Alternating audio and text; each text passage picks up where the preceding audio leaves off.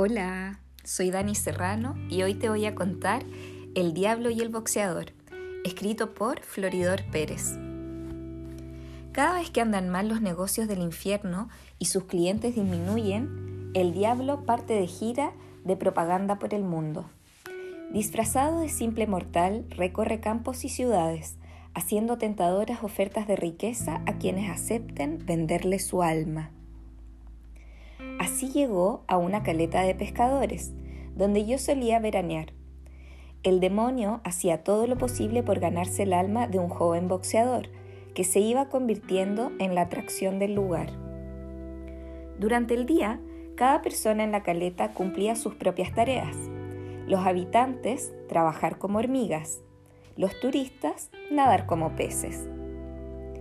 Pero al caer la tarde se terminaban las diferencias y de uno en uno, de pareja en pareja, con padres y comadres, todos se encaminaban a la escuela, donde había instalado un ring para el entrenamiento del pulpo López.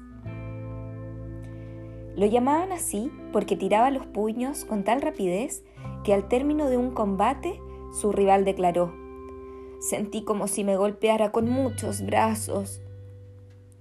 El pulpo era el ídolo de la comarca y el demonio pensó que conquistarlo le abriría las puertas de toda la región. Pero ni el joven le hacía el menor caso, ni el malo se daba por vencido. Camuflado entre el público, el diablo observó sus zapatillas gastadas, su pantalón anticuado y su bata desteñida. Puedo darte mucho dinero, le dijo al pasar. Muchísimo. Yo necesito poco dinero y sé cómo ganarlo, respondió el joven, que trabajaba con su padre en faenas de buceo. Leyendo los diarios regionales que empezaban a llamarlo la nueva esperanza del box chileno, Satanás pensó vencer su resistencia despertando su ambición. Como si fuera uno de esos fanáticos que subían al ring a pedirle un autógrafo, le acercó una libreta en la que había escrito, Puedo hacerte un campeón, por toda respuesta, el joven simuló lanzarle un recto al mentón y el público aplaudió la broma.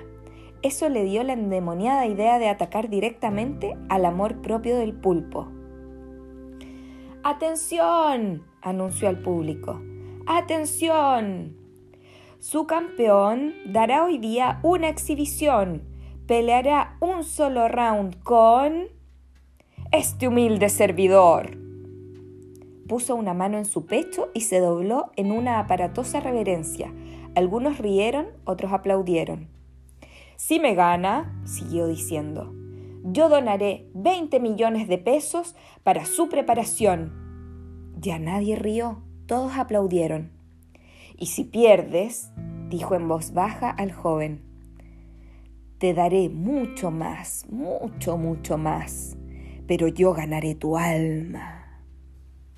Ya antes habían llegado a la caleta varios empresarios a tentar al pulpo López, pero al público le pareció que esta era la mejor oferta y la recibió con entusiasmo.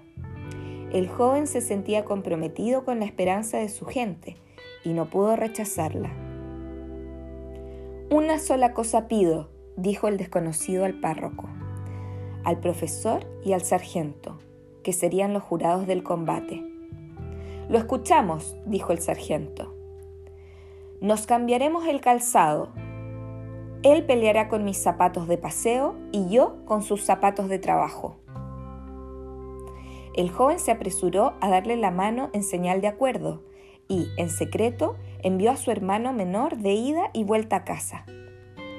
El diablo fue el primero en subir al ring, llevando en la mano sus zapatos, que pensaba cambiar ventajosamente por los del joven. Tras él subió el pulpo, que tomó el calzado del desafiante y dejó en su lugar unos rarísimos zapatos de plomo, que Satanás jamás había visto en su vida. Esos son los zapatos de trabajo de su rival, le explicó amablemente el árbitro enseñándole a ponérselos. Con dificultad, el demonio lograba dar tres pasos seguidos con ellos, mientras el pulpo se desplazaba ágilmente, avanzando y retrocediendo, girando en torno a su rival, sin golpearlo todavía, solo indicándole con los guantes el rostro, el estómago, las costillas a izquierda y derecha, todos los lugares donde podría golpearlo sin piedad, semi-anclando como estaba el piso por el peso de sus zapatos. No llevaba ni un minuto sobre el ring cuando el demonio, alzando los brazos, se negó a continuar el combate. Llamó al árbitro y se acercó al jurado. Estas no son las condiciones pactadas, alegó.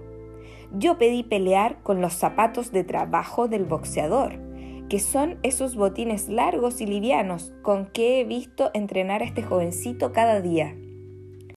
Eso es verdad, le explicó amablemente el profesor.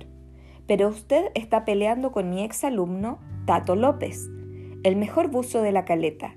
Ese es su trabajo y esos son sus zapatos de buzo.